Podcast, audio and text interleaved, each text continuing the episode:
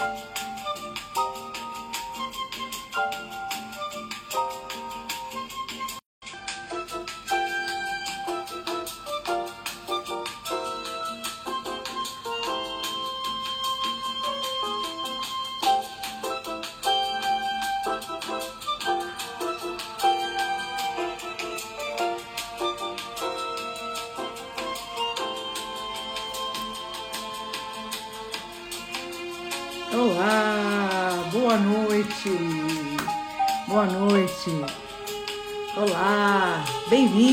vamos chegar. É, a noite hoje promete uma conversa muito bacana com André Gasperin, é, que é o proprietário da vinícola de Caxias do Sul, Dom Afonso, e é também hoje, atualmente, o atual presidente da Associação Brasileira de Enologia. Então vai ser muito gostoso conversar com ele aqui. Ele já chegou. Vou adicioná-lo aqui na, na conversa. Boa noite, bem-vindos, sejam muito bem-vindos. Chamem aí os amigos para participar dessa conversa. Gente, tá na hora do vinho. Pelo menos uma tacinha para me acompanhar, né? Eu, eu tô com dois, porque a pessoa não consegue beber menos. Aqui, aqui em casa, ou é tudo ou nada, sabe? Então, por favor, boa noite. Então, vamos lá, busca os vinhos, vamos conversar com a gente aqui. Deixa eu ver aqui, deixa eu chamar o André. André! Gente, vocês estão. Tá falhando o meu sinal para vocês? Peraí, deixa eu colocar o André aqui.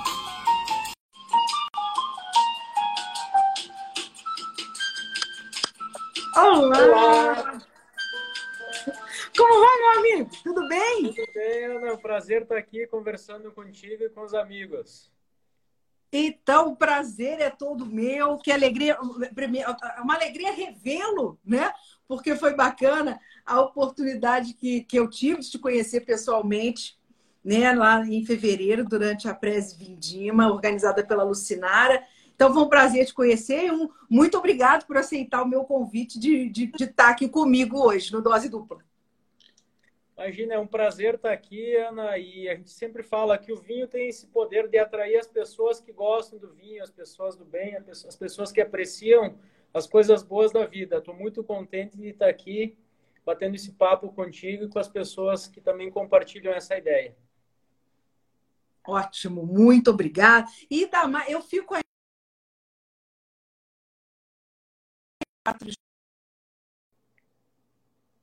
G que eu tô achando que meu sinal tava meio esquisito. É, eu tô aqui no, no meu Wi-Fi, mas eu posso tentar mudar para o 4G. O sinal aqui realmente é um pouquinho complicado. Não. É, não, e antes de você entrar, o meu sinal deu uma falhada. Então eu acho que a culpa não é sua, não. Vamos ver. Eu, eu fico também feliz porque você estava em Madrid agora, há pouco tempo. Eu pensei assim: pronto, o André não volta mais.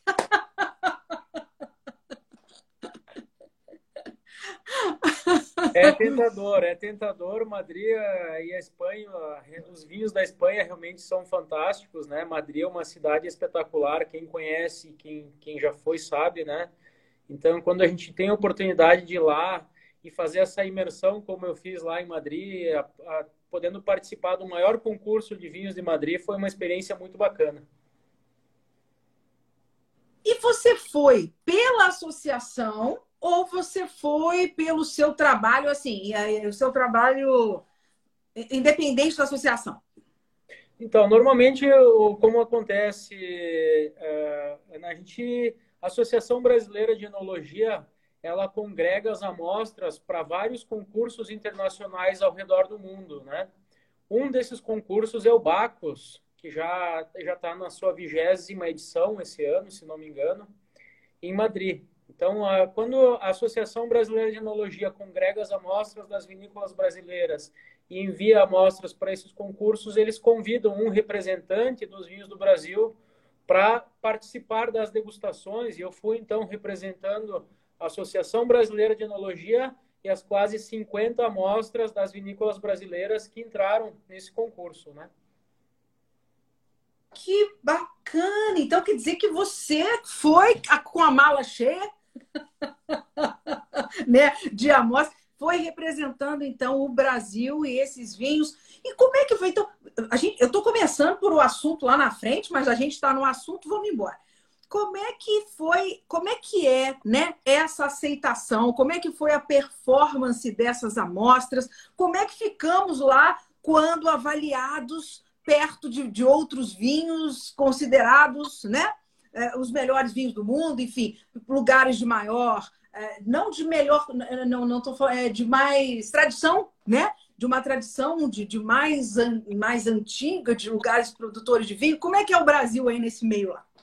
Então, Ana, para nós foi, foi, muito gratificante poder estar tá lá, degustar esses vinhos. Obviamente que é um concurso muito sério, onde se degustam todas as amostras às cegas. A gente degusta os vinhos e não sabe de qual país é o vinho. Degusta o vinho simplesmente pela qualidade do produto. E das quase 50 amostras brasileiras, a gente teve gratas surpresas. Né? No caso, teve uma amostra brasileira que ficou como grande ouro. Grande ouro é aquela amostra que os jurados dão mais de 93 pontos e que todos os jurados, quando sai essa nota, levantam da mesa e aplaudem o vinho. Então, tivemos um vinho brasileiro dentro de mais de 1.700 amostras que ganhou medalha de grande ouro, uma nota de mais de 93 pontos Dentre os outros vinhos brasileiros, tivemos várias medalhas de ouro e prata que também eh, levaram é, o vinho brasileiro ao lugar onde ele merece. Então, num, num, concurso com mais de 20 países, com mais de 1.700 amostras, das 30 amostras que tiveram grande ouro, uma era de um vinho brasileiro. E para nós foi motivo de muita alegria e satisfação orgulho mesmo, né? O verdadeiro. E você pode dizer que a amostra foi essa ou não? Posso, sem problema nenhum, com muito prazer digo. É, são, é um vinho de grandes amigos meus, de uma grande empresa aqui do Rio Grande do Sul. É um vinho da Casa Valduga, um Merlot Terroir 2018, que está fantástico. Ganhou grande ouro agora em, no Bacos, em Madrid. A única amostra brasileira a ganhar grande ouro. Que espetáculo! Parabéns, então, aos amigos da Casa Valdo, parabéns ao João, parabéns ao Daniel, né? Toda a família Valdu. Que trabalho bacana, que bacana. Um espetáculo. Um espetáculo. Parabéns mesmo. E parabéns Muito pelo seu trabalho, pela, por, por, né, por ter ido lá, ser o, o grande arauto, né? Ser o grande representante, a cara do Brasil, né, nesse, nesse evento lá. Parabéns, André, parabéns mesmo. Vamos então é, voltar um pouquinho, né, e falar de você, claro, eu, mas eu quero que você conte um pouquinho. Vamos falar um pouquinho da Dom Afonso, né? Inclusive, eu estou aqui, mostrar para o pessoal que você mandou aqui para mim dois. Aqui a minha luz atrapalha um pouquinho. Esse é o Aqui a gente tem. Isso. O Alvarinho. Né? Você mandou o Alvarinho. Inclusive, inclusive e mandou. Lá, lá na Espanha, você sabe que o Alvarinho é uma variedade naquela região das Rias Baixas que tem alvarinhos fantásticos, né?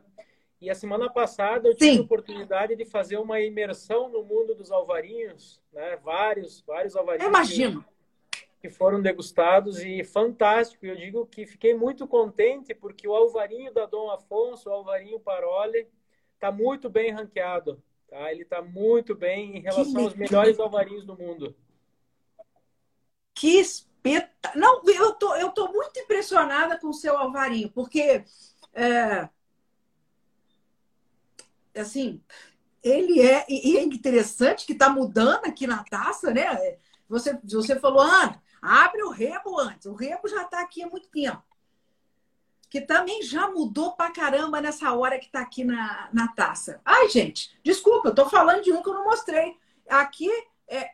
Olha, depois, depois, depois o, o André vai falar tipo uns 40 minutos só desse vinho aqui. Esse é um, é um vinho, é um vinho que ainda não tem nem rótulo, tá? Isso é uma etiqueta temporária só para identificar o produto.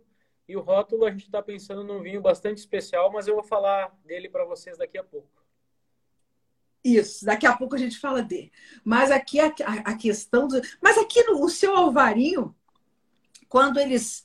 Quando ele, quando ele foi degustado por lá, ainda existe, você nota que as, os degustadores profissionais, os profissionais do, desses outros países que, que são muito tradicionais na produção de alvarinho, quando eles experimentam um vinho seu assim, eles começam a tentar colocar o seu alvarinho em algum, algum país desses do mundo, tipo, ah, isso aqui é Portugal, ah, não, isso aqui é Rias Barras.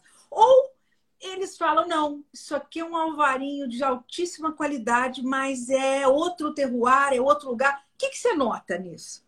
Sim, bastante interessante essa pergunta, Ana, porque na mesa de degustação e nesse concurso são mais de 70 degustadores de vários lugares do mundo né, que participaram desse concurso.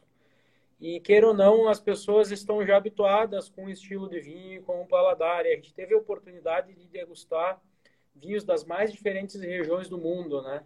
O que comprova que o vinho realmente tem traz consigo as características de solo, clima e cultura do povo, né? Então, quando as pessoas degustam um vinho branco nesse estilo, ele foge um pouco daquele estilo do, do alvarinho lá das Rias Baixas, que é mais fruta, que é um vinho mais leve, com menos corpo, com menos estrutura, um vinho mais fácil de beber.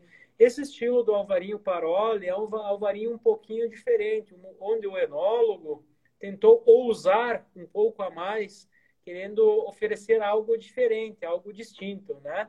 Então, alvarinho com fermentação em barrica de carvalho, um alvarinho com uma estrutura um pouco diferente, com mais teor alcoólico, com mais untuosidade, a doçura da madeira. Então, um alvarinho um pouquinho mais complexo, que não é aquele alvarinho ah, que as pessoas estão acostumadas típico. lá na Espanha. É típico, que é um vinho leve, frutado. Esse não, esse é um alvarinho mais estruturado, com mais volume de boca, que faz mais salivar a boca, que tem bom frescor, boa acidez, boa estrutura. É um vinho que acompanha também muito bem pratos um pouco mais encorpados, mais, eh, digamos, de média intensidade. Um vinho bem moderno, assim, né?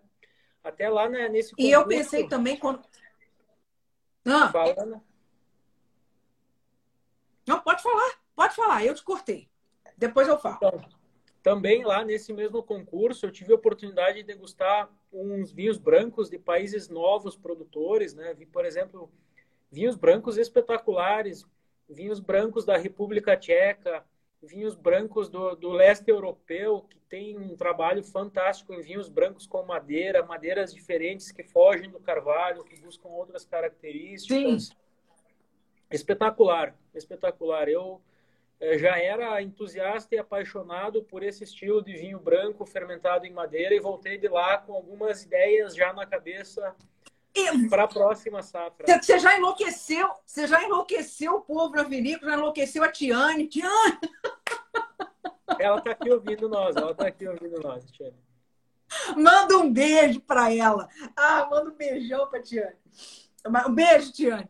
Mas é isso. Assim, não, e eu, eu achei um espetáculo aqui. Eu não sou conhece, eu não sou expert em, em vinho nenhum, eu não tenho essa, essa pretensão e, e não, não, não me coloco como expert em estilo e nada disso. Mas, dos alvarinhos que eu já tive a oportunidade de, de, de experimentar, o seu, é, ele me parece assim o mais tropical. Aí ele tá falando, a Tiana tá falando que você enlouquece ela mesmo.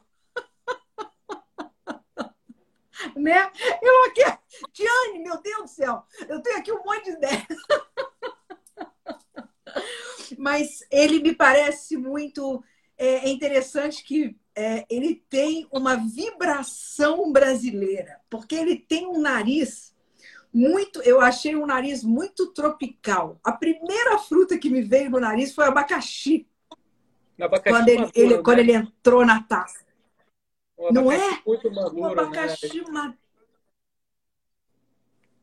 Super, super.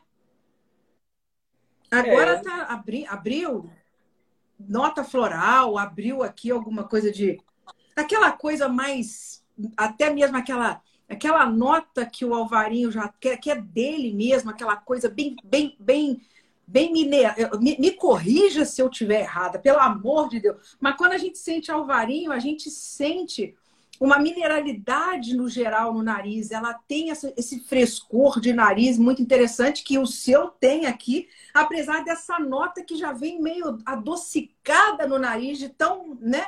A coisa do mel e como, e como você falou de barrica aí, até mesmo essas notas de, de, de, de baunilha. É uma, uma coisa doida o nariz aqui, as coisas que vão aparecendo, né, André?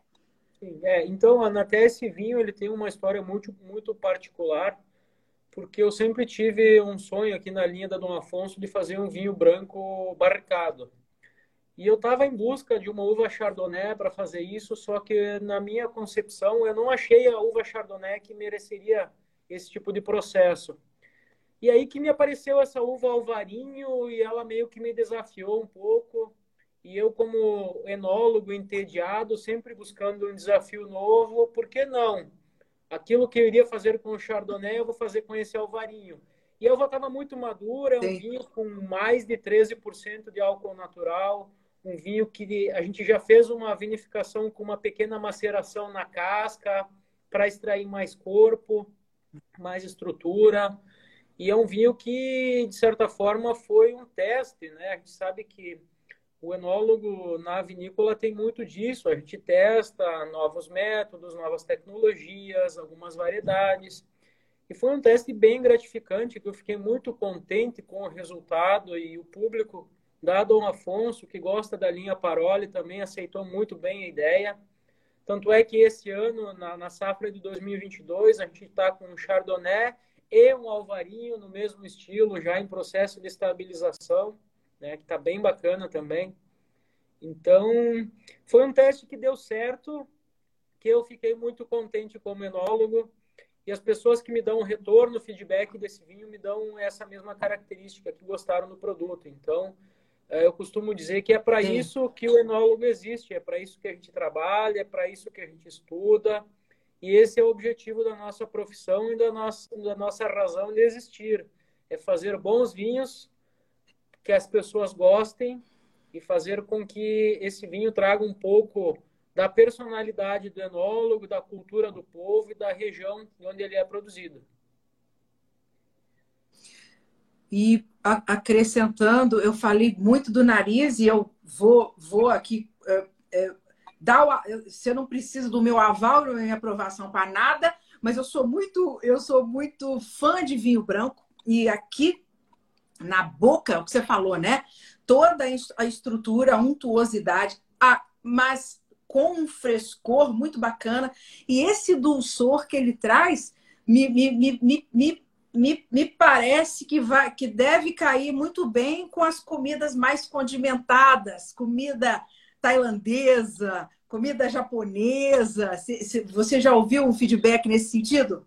Sim, sim. Realmente ele tem bem essa característica, esse dulçor na boca, que provém do elevado teor alcoólico, da acidez um pouquinho mais moderada, esse dulçor que provém também da madeira. O carvalho utilizado foi um carvalho de média baixa tostagem, justamente para aportar essa característica. Né?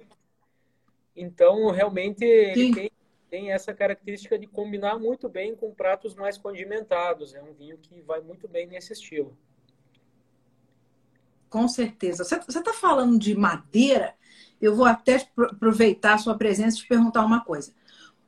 O, que, que você acha mais? Eu acho que o, o trabalho com o carvalho para o enólogo né, deve ser sempre um desafio, porque o carvalho ele tem que ser sempre muito bem dosado para não né, não ultrapassar, para que a presença do carvalho não, não ultrapasse o que o vinho tem de melhor. Né? O carvalho só vem agregar, mas ele não pode atropelar o vinho. Mas eu queria te fazer uma pergunta no sentido: o que é mais fácil ou mais desafiador? Não, melhor. O que é mais desafiador? Passar um vinho branco por carvalho ou passar um vinho tinto por. Onde pode dar mais errado? Sem dúvida, o desafio com o vinho branco é bem maior do que com o vinho tinto, né? Porque o vinho tinto já vem carregado com a composição fenólica, com os taninos que reagem muito bem com a madeira, com a parte da cor, com a parte da microoxigenação que, que oferece a madeira e o vinho tinto está mais apto a esse tipo de processo. a utilização do carvalho no vinho branco é muito mais desafiadora, né? Porque o vinho vai sofrer esse processo de microoxigenação, vai passar muitas características da madeira para o vinho. Tanto é que hoje já existem é, barricas específicas para vinhos brancos e para vinhos tintos, né? E nessas barricas para vinhos brancos, normalmente a tostagem, a queima da madeira é menor. Ou outros tipos de tostagem por vapor, por convecção, para não aportar tanto essa característica da madeira queimada para vinhos brancos, porque ela se dá muito melhor para vinhos tintos, né? E a questão do vinho branco na barrica, nesse, nesse caso, nesse exemplo, se trabalha muito com a questão da batonagem, da, do, do, movimento sobre borras durante, a, durante o estágio em barrica. Então, se faz os giros da barrica para que essas borras finas entrem em contato com o vinho, sofram o processo de autólise. E isso realmente aporta muito essa característica de volume, de doçura, de frescor para esse estilo de vinho, né? Então esse é um vinho que tem um processo de batonagem sobre borras, de surli muito, muito, muito, muito forte, muito presente, né? Ele está um espetáculo, o seu vinho. Ele está realmente. Adorei, adorei. Ele é, ele é, ele tem muita personalidade, foge do comum, mas você encontra aquelas aquele DNA da Alvarinho, mas com coisas, né? camadas né? De, de, de, coisas interessantes aqui. É um vinho muito bacana. Mas aí a gente tem que falar um pouco da Dom, porque a gente está falando de um vinho da Dom Afonso, né? A sua vinícola, uma vinícola familiar. E eu sei que isso é uma coisa lá de. de, de... Você, já, você é a terceira geração da família já no, no, no, no na, na produção de vinho, né, André? um pouco da história da, da Dom Afonso, né? Dom Afonso é uma família de imigrantes italianos que em 1890 saíram da região do Vêneto, mais especificamente da cidade de Belluno, e foram buscar sorte em outro país. Chegaram aqui no Brasil em 1891 e se fixaram nessas terras onde é a Dom Afonso hoje, e a família está aqui até hoje, né? O meu bisavô chegou Uh, teve uma família, meu avô, hoje eu, no caso da vinícola em específico, sou a terceira geração e mando um beijo aqui para minha prima Bruna, que está aqui também nos, nos, vendo aqui, a família família unida, empresa familiar, que todos participam e para nós é motivo Legal. de muito orgulho né, dessa trajetória, da, da, dessa questão da imigração, que é muito comum aqui na região, mas que para nós a gente faz questão de valorizar as nossas raízes, o nosso passado. Existe um ditado que diz que um povo que não valoriza o seu passado não tem futuro. Nós fizemos questão de valorizar as nossas raízes, né? Então a gente eh, sempre leva isso muito forte em todos os vinhos da Dom Afonso, né? Tanto é que todas as marcas da Dom Afonso têm um pouco dessa questão do DNA italiano, né? A linha Parole, a linha Distinto, a linha Silêncio, todo o nosso vinho conta uma história que está atrelado né, à, à, história da nossa família, né? Então, isso, isso é muito importante para nós, a gente faz questão de valorizar. Eu sou a terceira geração, o meu avô, meu nono, aqui, aqui família italiana não chama de avô, chama de nono, né? Nono, nono. De nono, é. É.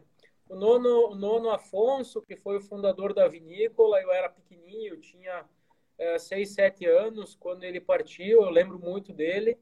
E ele começou é, a trajetória da Dom Afonso, meu pai e meu tio tocou. Hoje eu e meu pai e meus tios que estamos também na frente. E hoje também a, a família da Dom Afonso aumentou, porque além da família Gasparim, tem a família da minha esposa, da Tiane, que entrou para a família Sim. da Dom Afonso também. Tem o meu sogro que trabalha junto comigo aqui.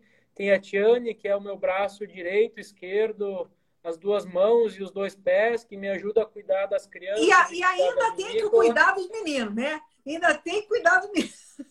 É, tem três até na foto, na foto que a gente publicou na live, a minha filha ficou com ciúmes porque apareceu só os dois meninos. Ah. Né? Eu tenho uma terceira filha, a Isabela, ela, ah, pai, como é que eu não saí na foto? Ah, filha, você não estava nessa como? foto. Ah, não, não, pô. Aí você é. fala com ela que a culpa não foi minha, porque você não me mandou uma foto com você. Então, tem a Isabela também. Então, a, a família, a Dom Afonso é uma vinícola de família, né? A família está envolvida em todo o processo e cada garrafa que sai aqui da Dom Afonso leva consigo um pouquinho dessa história, dessa trajetória, né? E do trabalho que a gente tem feito dessa forma, né? Então, a gente tem alguns vinhos que são ícones da empresa, que são história engarrafada, né? Que é a linha do licoroso distinto 12 anos. Mas essa é uma live que a gente vai fazer depois para falar só dele, né? Que dá para conversar umas Então, eu já vi você falar isso antes, mas, mas é isso mesmo? É, para contar a história do licoroso, a gente precisa de mais umas duas horas, é isso? É, e esse, esse a gente precisa Ana, marcar uma live para te mandar uma garrafa e te degustar só ele. Porque é um vinho que. Ah, então nós horas, vamos fazer essa live. Em duas ah, horas na taça, ele vai mostrar 10 vinhos diferentes. Né? Um vinho que Caramba. desafia, né? Hoje é o licoroso mais premiado da América Latina. E esse, só para tirar a minha, a minha, é, esse, é, esse, esse licoroso, nós estamos falando aí de que castas nele? É um vinho que o meu que o meu nono Afonso fazia desde a fundação da empresa com a uva Moscato Bianco, que a gente continua elaborando ele hoje da mesma forma. É, da mesma forma que ele fazia, a gente elabora ele hoje também. Então, que bacana. Então a gente vai marcar uma live. Vamos. Para falar desse vinho. Eu vou te cobrar, vou te cobrar. Eu quero, então, que você me fale o seguinte. Então, você tem aí o seu avô, você falou que você. Porque seu avô, então, quando ele faleceu, você era pequenininho. Isso, eu tinha 9, é 10 isso? anos. 9, 10 anos. Sim. E aí, me conta, André, a, a seguir a enologia, seguir esse caminho, foi para você natural ou você brigou um pouco com isso? Você inventou alguma outra profissão antes ou não? Você sempre se enxergou e quis ser enólogo? Então, Ana, na verdade, assim, eu sempre nasci e cresci nesse meio, né? Da uva, do vinho, da vinícola. Uh, chegou lá no ano 2000, mais ou menos, e aí chegou a hora de escolher a profissão, né? Então, ah, faz vestibular, você vai ser o quê? Que profissão você vai escolher? Aí eu via meus amigos, né? Um foi para medicina, hoje é um médico muito conceituado. Outro foi para a área de engenharia e está vivendo nos Estados Unidos, na Europa, trabalhando em altos graus de engenharia. E chegou para mim e disse: Bom, o que, que eu vou fazer? Eu comecei a olhar o meu entorno. O que, que eu gosto de fazer? Ah. Eu gosto muito do vinho, eu gosto muito da uva. Eu gosto muito de trabalhar com isso, porque vindo de família italiana, a gente já trabalhava desde pequeno, né? No, com 10, 12 anos, ajudava a colher uva, ajudava na vinícola, estava sempre metido no meio e fazendo, né? Então chegou esse momento de escolher a profissão, eu escolhi ser enólogo. Só que aí eu não queria ser só um enólogo, eu queria ser um bom enólogo, ser um bom profissional, assim como os meus colegas hoje que são conceituados médicos, conceituados engenheiros, o meu sonho era ser o melhor enólogo possível dentro das minhas condições. Então, é, lá no ano 2000 eu fiz vestibular para enologia no Instituto Federal. Eram 20 candidatos por vaga na época, eram só 20 vagas por ano. Passei em 12 segundo, né, dentro dessas vagas. E aí comecei a cursar o curso superior de enologia, né? É, no curso superior de enologia fiz muitos amigos, desde colegas, professores. Tive a oportunidade de fazer estágio na Embrapa Uva e Vinho nos três anos que eu fiquei morando em Bento Gonçalves, né? Então, fazia estágio na Embrapa durante o dia e estudava no, no curso no vespertino e noite, né? Isso também me, me, me, acrescentou muito. Tenho bons amigos até hoje lá, né? E aí escolhi Imagina. essa profissão para tentar fazer o melhor possível. Depois que me formei, fui trabalhar em pesquisa, fiz mestrado em biotecnologia na área de leveduras e fermentações, então gosto muito do mundo dos micro-organismos, das leveduras, do vinho. Imagino, é, sim. Né? É um mundo que me fascina. É, depois pensei em trabalhar em pesquisa, tive, tive oferta para trabalhar em pesquisa direta em vinho, mas acabei voltando para casa e administrando o negócio da família e continuo desenvolvendo pesquisa aqui na minha vinícola, né? Tenho aqui um laboratório Sim. onde faço meus testes, troco muita ideia com outros enólogos e com institutos de pesquisa dentro dos testes que a gente faz. Então, a gente está sempre em busca, né? De, de algo novo, de um desafio de pensar a enologia fora da casinha, fora do usual, de cortes Sim. diferentes, processos diferentes, mas tudo sempre Sim. regado a, a, muito conhecimento, né? Muito, a, a muita teoria Sim. aliada à prática, né? Você está familiarizado com o que o Murilo faz aqui, desenvolveu a questão da, da, da colheita de verna, da poda invertida. Você está familiarizado nesse sentido até microscópico com esse processo todo? Você, você se, se interessou por isso? Você estudou, dando uma olhada nisso, André? Sim, sim, conversei muito com o Murilo quando ele esteve aqui em Bento Gonçalves sobre essa questão da dupla poda. Disse que eu sou, sou um fã dele, um entusiasta dele por ele ter tido essa ideia. Falei abertamente isso para ele. Se não fosse ele ter pensado isso, acho que a gente não teria o desenvolvimento que a gente tem da viticultura nessa região. Isso tudo é graças ao trabalho dele, né?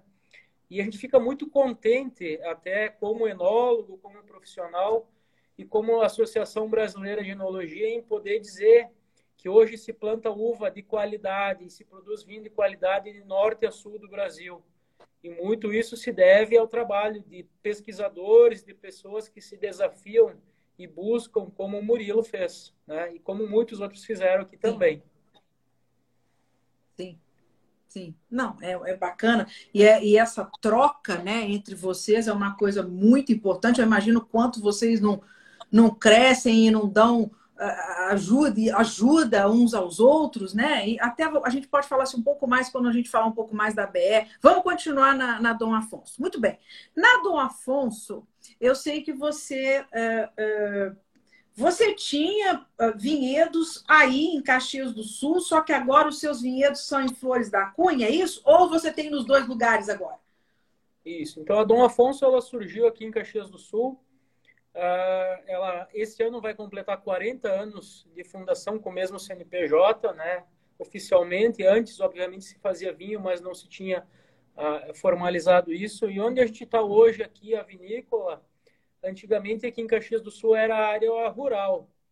Só que Caxias do Sul hoje é a segunda maior cidade do Rio Grande do Sul, só perde para a capital Porto Alegre. Hoje está com quase 600 mil habitantes e é uma cidade que é um grande Nossa. polo metal mecânico, é o segundo PIB metal mecânico do Brasil. É uma cidade que cresce muito. Então ela cresceu muito para o lado do Dom Afonso e a Dom Afonso hoje está inserida dentro da zona urbana de Caxias do Sul.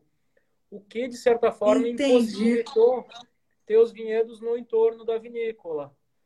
Pensando nisso, a gente é, adquiriu uma área na, na cidade vizinha aqui de Flores da Cunha, que é o maior produtor de vinho do Brasil, e plantamos os nossos vinhedos lá, que fica a 15 quilômetros da vinícola, e processamos as uvas aqui na Dom Afonso, em Caxias, né?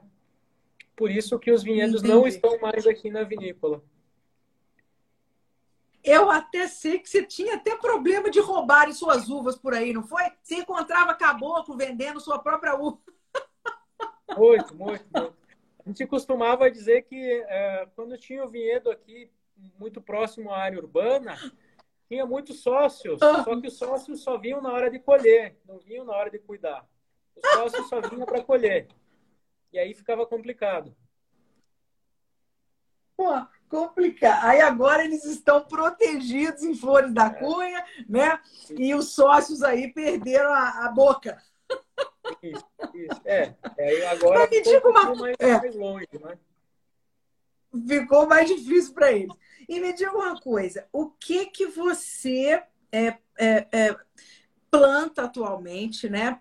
Eu sei que você tem essa, essa, você já falou aí que você faz pesquisas, você faz experiências e tal. O que que hoje você planta de castas que são já rótulos da Dom Afonso? E o que que você tem aí, a, a sua, as suas cartas na manga? O que que você tem experimentado, o que você está gostando do resultado? Então, né, dentro desse contexto aí de buscando sempre algo novo, algo desafiador, A gente tem plantado algumas variedades novas, exemplo do que a gente vai degustar daqui a pouco, que é o vinho tinto da variedade Rebo, que é uma das apostas da Dom Afonso, né? E sempre pensando em variedades que se adaptam à nossa região, né? Então, trabalhando muito o Rebo, trabalhamos muito a questão do Alvarinho, é, algumas outras uvas, é, dentro da, da, da, ideia do nosso perfil enológico, nós buscamos o conceito de terroir. Por exemplo, na minha opinião, como técnico, como enólogo, uh, alguns dos melhores vinhos de Pinot Noir estão nas regiões mais altas de cultivo aqui no Rio Grande do Sul. Então, a gente busca parceiros que produzam nessas regiões mais altas para elaborar o nosso vinho. Né? Já, por exemplo, algumas variedades que Sim. gostam de mais calor, a gente busca parceiros que produzam na campanha gaúcha, na fronteira com o Uruguai. Então, a gente está buscando terroirs, né? o melhor terroir para cada variedade. Na questão da Dom Afonso, do nosso plantio, a gente está investindo agora em algumas coisas novas, que é, você sabe que um vinhedo, para começar a produzir, a partir do momento que ele é implantado, ele demora três anos, né? A partir de começar a, a sua Sim. produção. Então, o caso mais recente é a variedade Rebo, que para as pessoas que não conhecem, ela é um cruzamento de Merlot com Teróldego, e ela foi desenvolvida então lá pelo Rebo Rigatti, né? Rebo Rigatti lá no Vêneto, na Itália, na Itália, né? Cruzamento de Merlot com Teróldego e se adaptou muito bem à nossa região aqui, produz vinhos espetaculares. Por isso que eu escolhi ela para elaborar uma linha de vinhos, né? Além dessa, tem a Alvarinho. A gente está começando um trabalho muito bacana com a Pinot Grigio, com a Semilon. Ah, que legal! Né, histórico, com a Peverella, né? Todas as variedades mais antigas, é, que a gente está fazendo um trabalho bem específico de melhoramento de qualidade, é, melhoramento clonal, escolhendo os melhores clones para propagar esses, né? Então, tem se trabalhado essas variedades de maneira uh, isolada dentro do, dos vinhedos da Dom Afonso e de produtores parceiros, né? A Dom Afonso. Então, Sim. esse é um trabalho contínuo que a gente faz, eu, né? Eu, é, você deve já ter provado uh, alguma coisa, alguma, algum outro rebo uh, no Brasil. O que me veio à cabeça foi o da Suzin. Né? O Suzin tem um rebo muito interessante. Já, já teve a oportunidade de experimentar? Claro, né? Sim, sim. Conheço muito o trabalho do Suzin, do, do Everson, do Suzin e o pessoal lá. Sou fã do, do trabalho deles e produz vinhos espetaculares em Santa Catarina. E um dos rebos que realmente que eu provei foi o dele. Tem outros aqui na região que já plantam também. Mas eu venho acompanhando ela há mais ou menos sete, oito anos desde a, de que ela chegou no Brasil e sempre me, me apresentou vinhos com uma característica muito particular, né? Muita fruta, um vinho que casa muito bem com madeira, tem um potencial de fruta fantástico, um vinho muito fácil de beber, que fica pronto para beber muito rápido, às vezes termina a fermentação alcoólica, termina a fermentação malolática, o vinho já está macio, pronto, harmônico para beber, então a Rebo sempre me chamou muito a atenção, por isso que a gente está investindo nela também. Né?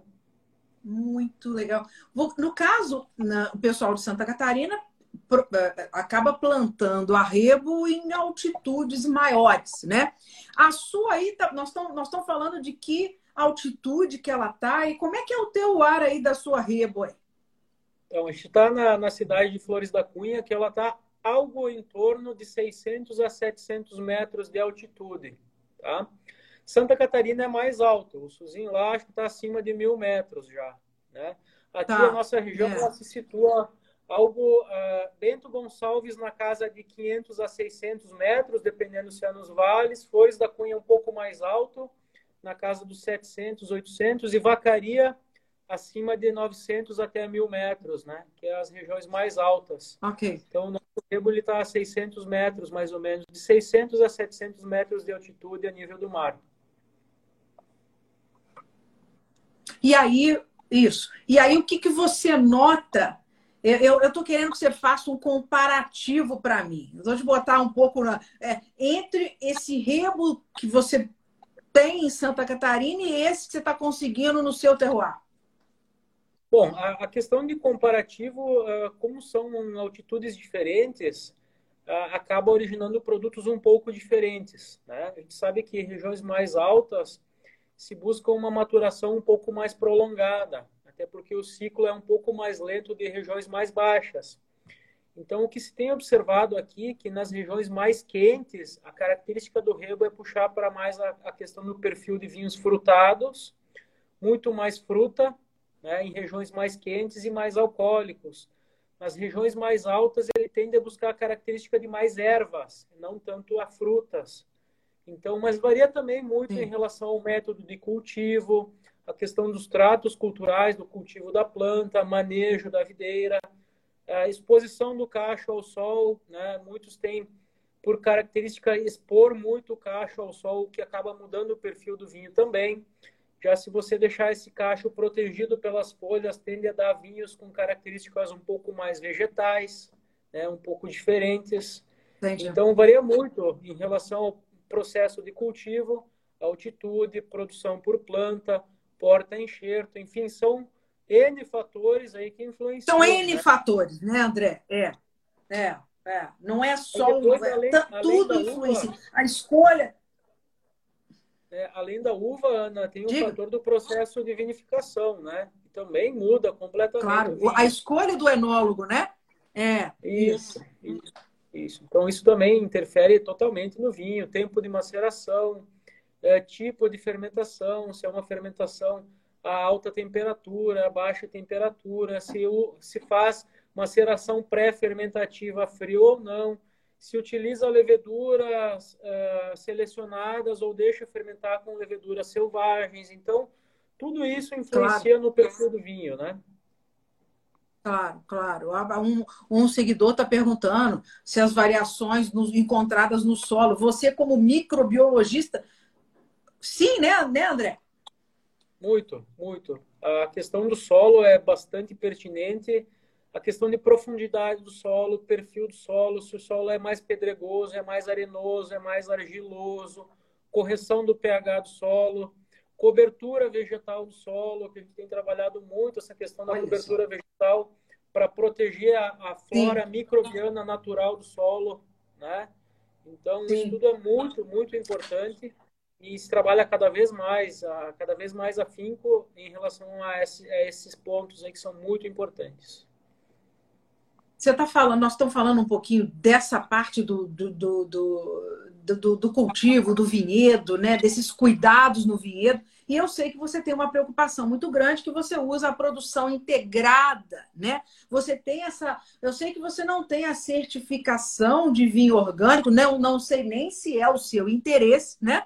mas você tem uma preocupação com essa, essa questão de sustentabilidade. Como é que é isso aí? Se você chega a ser assim, a usar algumas coisas de biodinâmica, você não faz isso? Você usa leveduras selvagens em alguns vinhos ou não, como é que você faz esse approach no geral na Dom Afonso? Ok, bom, isso a gente trabalha, na verdade, com o principal quesito que se observa em relação a esses pontos é transparência. Primeiro, é, a gente é, faz aquilo que a gente diz que faz. Né? Isso é um ponto muito importante.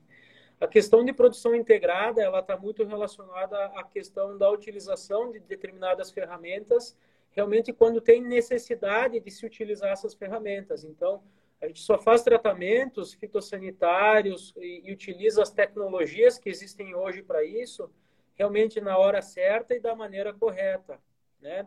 se utiliza muito a questão de bioindicadores, né? A gente tem muito a questão dentro do vinhedo. Uh, o exemplo clássico, você sabe que a gente planta muito rosas, né? A rosa, a roseira, a flor Sim. rosa, ela Sim. é um bioindicador fantástico para algumas doenças, que ela é muito mais suscetível do que a videira. Então, quando ela aparece na roseira, a gente trata a videira já antevendo esse problema. Se ela não aparece, a gente não trata Sim. já com um defensivo mais pesado em relação a isso. Então, é dessa forma que se tem trabalhado dentro desse conceito. Isso não tem nada a ver com orgânico, muito menos com biodinâmico, que são outros conceitos. Né?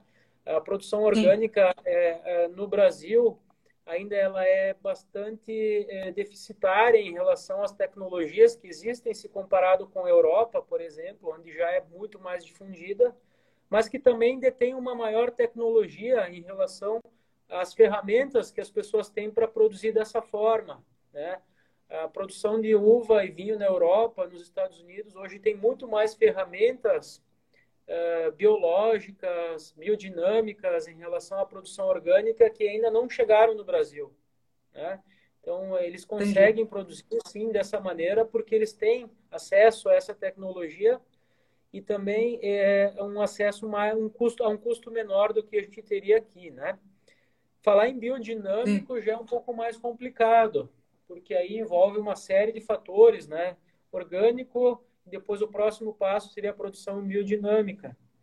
Eu estudei muito esse tema na época do meu mestrado em biotecnologia, trabalhando a questão dos micro-organismos do solo, e é, depende muito, é um tema muito polêmico, né? Às vezes é um pouco utópico, né? Dizer, ah, cultivo, Sim. eu cultivo orgânico, mas o que, que certifica essa produção orgânica? É só um selo na garrafa ou você realmente tem um controle rígido sobre isso? Entendeu?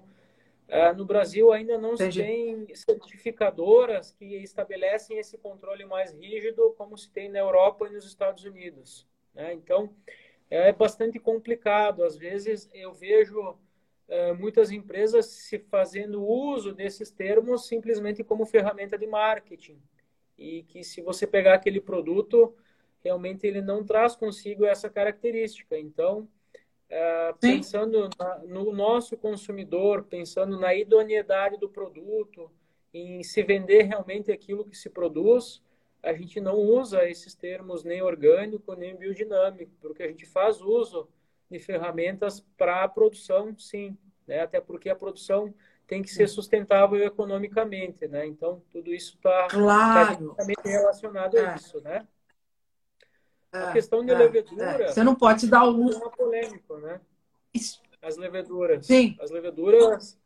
Uh, o pessoal às vezes faz muita propaganda, ah, porque eu faço vinho com levedura nativa, com levedura selvagem, mas não sabe que a vinícola está toda contaminada com uma levedura que ele usava antes, entendeu? Que é selecionada. Então, é, quando se trabalha com micro-organismos que nós não conseguimos enxergar a olho nu, é um pouco complicado dizer, porque às vezes as leveduras que estão no vinhedo, com adição de antioxidantes, como o dióxido de enxofre, acabam morrendo e acabam prevalecendo outras cepas que já contaminam a vinícola, né? Então, eu, eu sempre fui um defensor de utilizar a tecnologia da, da melhor maneira possível. Né? Assim como a tecnologia evoluiu na medicina, a tecnologia evoluiu na engenharia, a tecnologia também evoluiu na enologia e na viticultura. Né? E quem não faz uso dessas ferramentas está abrindo mão de mais de 100, 200 anos de pesquisa, de inovação, de desenvolvimento tecnológico, né? Está abrindo mão dessas ferramentas por uma questão mera uh, mercadológica ou ideológica, né? Então, eu Sim. sou totalmente partidário ao uso das melhores tecnologias para se produzir o melhor vinho da melhor maneira possível, né? E o que vai determinar se o vinho Concordo. é bom ou é ruim é o terroir, né? É o terroir, é onde é produzido, é a característica de solo e clima da região. E é assim no Brasil e é assim no mundo todo no mundo. Eu falei demais. Concordo, eu acho. Não, eu adoro, porque nossa senhora, que ótimo que você fala, você, você fala bem. É, mas comigo ninguém fica sem falar, porque eu vou cutucando, cutucando, a pessoa fala bem. Mas é, eu concordo com você. É, eu também tenho esse argumento. Eu acho que a, tecnologia, a modernidade, os avanços né, é, científicos, tecnológicos, eles estão aí para ser utilizados. E no vinho também, né? Com esse avanço, com essas tecnologias, ou, ou as portas se abrem para outro mundo, são outras coisas que se tornam possíveis, né?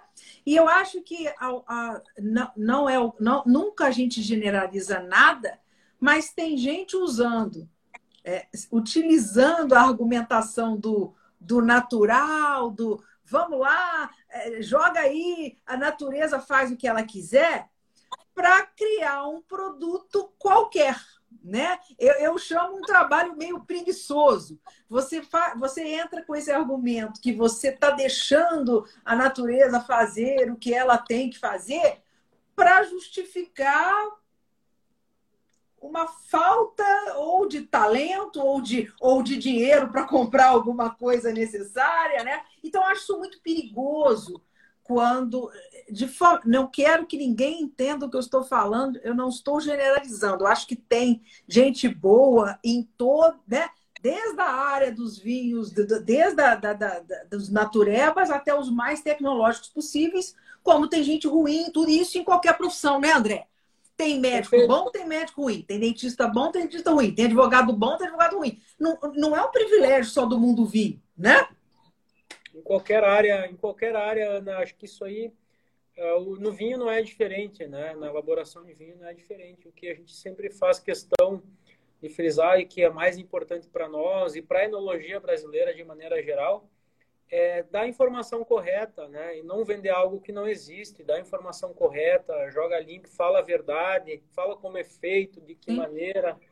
E isso que é o mais importante, né? Porque hoje em dia, com acesso à informação, com a internet, com a velocidade da informação que a gente tem hoje, está tudo muito disponível de uma maneira muito fácil, de um, com um acesso bastante facilitado, né? Então, toda informação boa é sempre bem-vinda, né? E, dessa maneira, eu acho que difundindo esses conceitos de uma maneira séria, de uma maneira idônea, uh, pode sim fazer produtos de alta qualidade, de alto padrão, mas uh, sempre levando em conta que para chegar a esse nível tecnológico de querer não usar nada em um vinho ou não usar determinado coadjuvante enológico, antes de, de chegar a esse momento, tem que ter muita, muita informação, muita tecnologia e muita é, muito conhecimento envolvido para poder entregar um produto de qualidade e não simplesmente querer dizer que fez um produto idôneo, sem manipulação nenhuma e dizer que defeito é característica, que defeito é, é, Exatamente. É Então, esse é o ponto que a gente chega, né? Que a gente chega, exatamente. Estou com você 100%. Aí, dentro dessa sua filosofia aqui, né, a gente, a gente prometeu que em falar um pouco mais aqui, falar, falar com um pouco mais de, de cuidado aqui sobre o rebo. Conta para a gente aqui qual foi a sua preocupação. Fala um pouquinho do processo que você usou aqui e para a gente poder falar desse vinho na taça aqui. Então, esse é um vinho no rebo. Uh, da variedade Rebo, um cruzamento do Merlot com Teróldego, que é elaborado na safra das safras, a safra 2020 é, com 12 meses de carvalho, um carvalho de segundo uso já para prevalecer as características de fruta. Ele tem muito essa característica da fruta do rebo, que lembra muito frutas vermelhas, a amora, a ameixa, é, um pouco é, da característica do morango, que aparece um pouco também. Na boca ele é macio, ele é untuoso, ele chega com uma característica bastante marcante da variedade que proporciona isso. E para nós ele é um vinho que a produção dele é limitada a aproximadamente 1.200 garrafas dessa safra e vai ser um vinho icônico para Dom Afonso, porque é o vinho que foi pensado para se comemorar os 40 anos da Dom Afonso. Ele vai receber um rótulo que legal! especial. Ele vai receber um rótulo especial desenhado uh, de maneira diferente, vai ser um vinho comemorativo, que vai ser alusivo agora no mês de julho, no dia 13 de julho, especificamente, a Dom Afonso completa 40 anos de idade. Então, esse vinho foi que concebido para ser esse vinho, para ser essa edição comemorativa. Que espeta... E ele vai ter um. Já está escolhido o nome? Ele... Qual vai ser o nome dele? Ainda está se trabalhando nessa questão do nome. É, eu não posso dar algum spoiler em relação a isso ainda, mas vai ser um vinho diferente. Vai ser a ideia é realmente marcar, né? Esse quarentão, né? Assim como o enólogo já é quarentão, Sim. o vinho, a vinícola também vai Sim. ser, né? Então, e já vi é... que pode ser que vá para um nome assim, 40, 40, 40, 40 alguma coisa. Eu não sei. Na verdade, a, a, gente costuma dizer que eh, se atinge a, a, a maturidade, a maioridade plena uh, depois dos 40, né? Então, o vinho que já é maduro, que é. já sabe o que ele quer, já sabe o que ele busca, que já está bem definido. É um vinho que já não que já não, não, não se atira já em qualquer situação, que sabe muito bem para onde vai, né? Na característica das pessoas Ei. com 40 anos, né? Com 40, é, já sabe o que querem vinho... da vida. Isso, a ideia é. desse vinho transmite um pouco dessa ideia. A Tiane tá falando para você parar de dar spoiler. É, Ela falou, Maria, eu, eu tenho, sabe que eu tenho, eu tenho esse problema, né, Ana? Você vê que eu falo demais, né? Eu começo a falar e não paro mais. Né? Mas eu gosto muito de falar com as pessoas no entorno do vinho. Né? Eu também tive durante a minha, né, tive durante a minha, a minha vida, a vida profissional, eu tive um tempo de acadêmico, né? Eu, eu tive a oportunidade de dar aula é, na, área, na área de enologia, na área de microbiologia do vinho. Então, isso me abriu muito. Eu, quando começo a falar sobre o assunto, eu me empolgo, eu acabo falando demais. Você empolga, essa coisa de professor. Claro, claro. Você ainda, você continua lecionando, você dá aula, André? Não, não. Eu tive uma época no meu mestrado que eu dei aula no curso, no curso superior de enologia para os meus colegas hoje, os meus amigos. Tenho muitos amigos que eu dei aula para eles, outros amigos que eu tive aula com eles. Né? Isso é bem bacana. E essa interação bacana. que a gente sempre teve uh, na enologia, que é muito bacana no curso de enologia, que a gente começa uh, essa jornada como aluno e professor e termina como amigo, né? E tomando vinho junto Sim. e trocando muita informação, né? Hoje existe uma nova geração uh, no meio enológico que é justamente é, trabalha esse conceito, que é muito aberta, que troca muita informação, que faz muita vinificação colaborativa, por exemplo, para elaborar esses vinhos, tanto o rebo quanto o Alvarinho, eu tive a participação de dois ou três colegas amigos enólogos que trocavam muita informação ou que se elaborava esse vinho junto, né? É, essa interação a gente faz muito aqui, né? Vários profissionais, é, várias mãos no mesmo vinho, né? Então isso é bem bacana, para nós é, é, é bem legal e traz muito a questão da amizade e da aproximação das pessoas em torno do vinho, né? Nos profissionais de enologia Sim. não é diferente. Sim.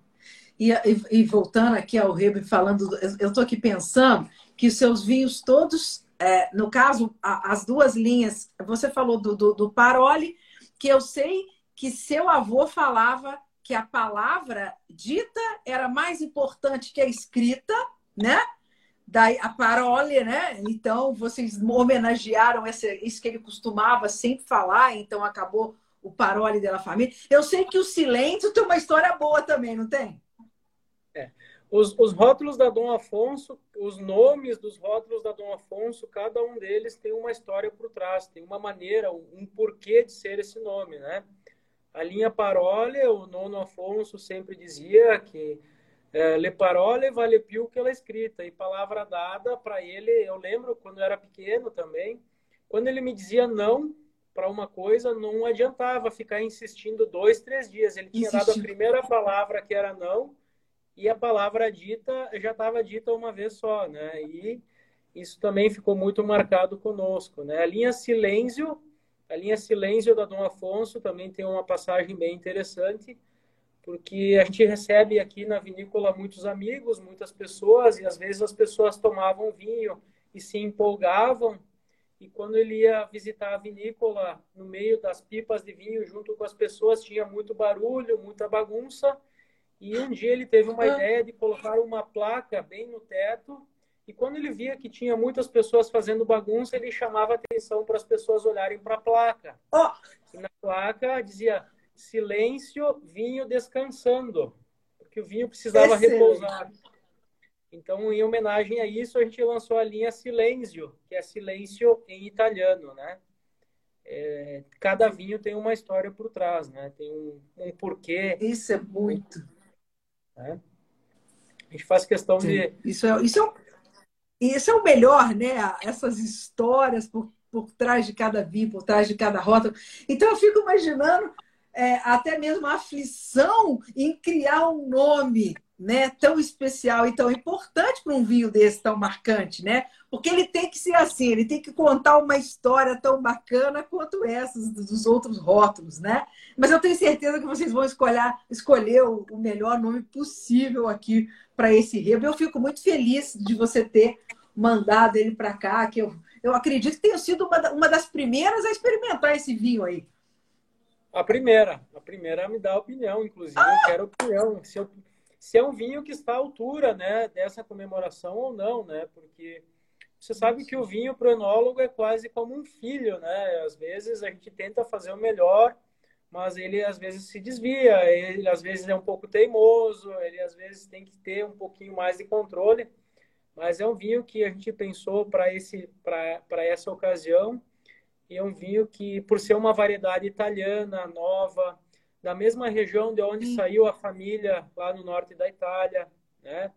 E que transmite um pouco do, do, do que é um pouco do, da Dom Afonso e dessa trajetória, que se você degustar ele, você vai ver que tem notas muito fáceis, com que transmitem alegria, que transmitem muita fruta e que leva para essa parte da alegria, do frescor e ao mesmo tempo transmite um pouco de complexidade. E se você colocar ele na boca, vai ver que ele está agradável para tomar, mas também tem um pouco de tanino, um pouco que vai dar evolução para ele, que mostra um pouco também, traduz um pouco dos momentos difíceis que foram passados e que a gente tem sempre os momentos difíceis, que ser empresário no Brasil hoje é sempre um desafio, e ser empresário do vinho é um desafio maior ainda, né? Então, uma empresa com 40 anos que se manteve com muita luta, com muita dedicação, é, que abriu mão de muitas coisas em relação a outras, que superou vários desafios para chegar onde chegou.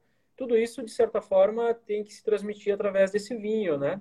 E dessa história contada atrás desse vinho. É, é lindo quando isso acontece, né? Você está falando toda a filosofia, todo, todo o amor por trás desse vinho, e quando então a gente enquanto você está falando e eu estou aqui sentindo o aroma, você está falando, aí eu dou um gole no vinho, como é outro vinho? Ele já era bom antes de você falar. A partir do momento que você começa a, a, botar teu coração nessa história, contar, bot, né? botar toda essa emoção para fora, a gente sente ela toda no vinho, né? A gente sente essa leveza, a gente sente essa celebração a gente sente essa, essa coisa, essa, essa alegria, é, é, esse orgulho né, de produzir o vinho, ao mesmo tempo essa vontade que ele atinge, que ele seja um vinho de fácil acesso, né, para as pessoas não estranharem aquela coisa, não sentirem ele muito extremo em nada, né? Então ele tem essa maciez, a acidez que não é também não é, não é agressiva, tem tanino, mas não é aquela coisa da distringência. A, a, o, as frutas, ele tem um. Ele tem um, um, um balsâmico, eucalipto, uma nota bacana assim também, né? Você conseguiu com, fazer essa coisa do herbaço muito contido nele, né, André? Sim, é justamente é isso que a gente procurou trazer, um pouco de cada característica. A ideia é que um vinho que apresenta muitas camadas dentro do seu perfil, tanto no perfil aromático quanto no perfil gustativo. E também é um vinho que desafia um pouco porque é um vinho que muda na taça, que conforme ele vai oxigenando, muda.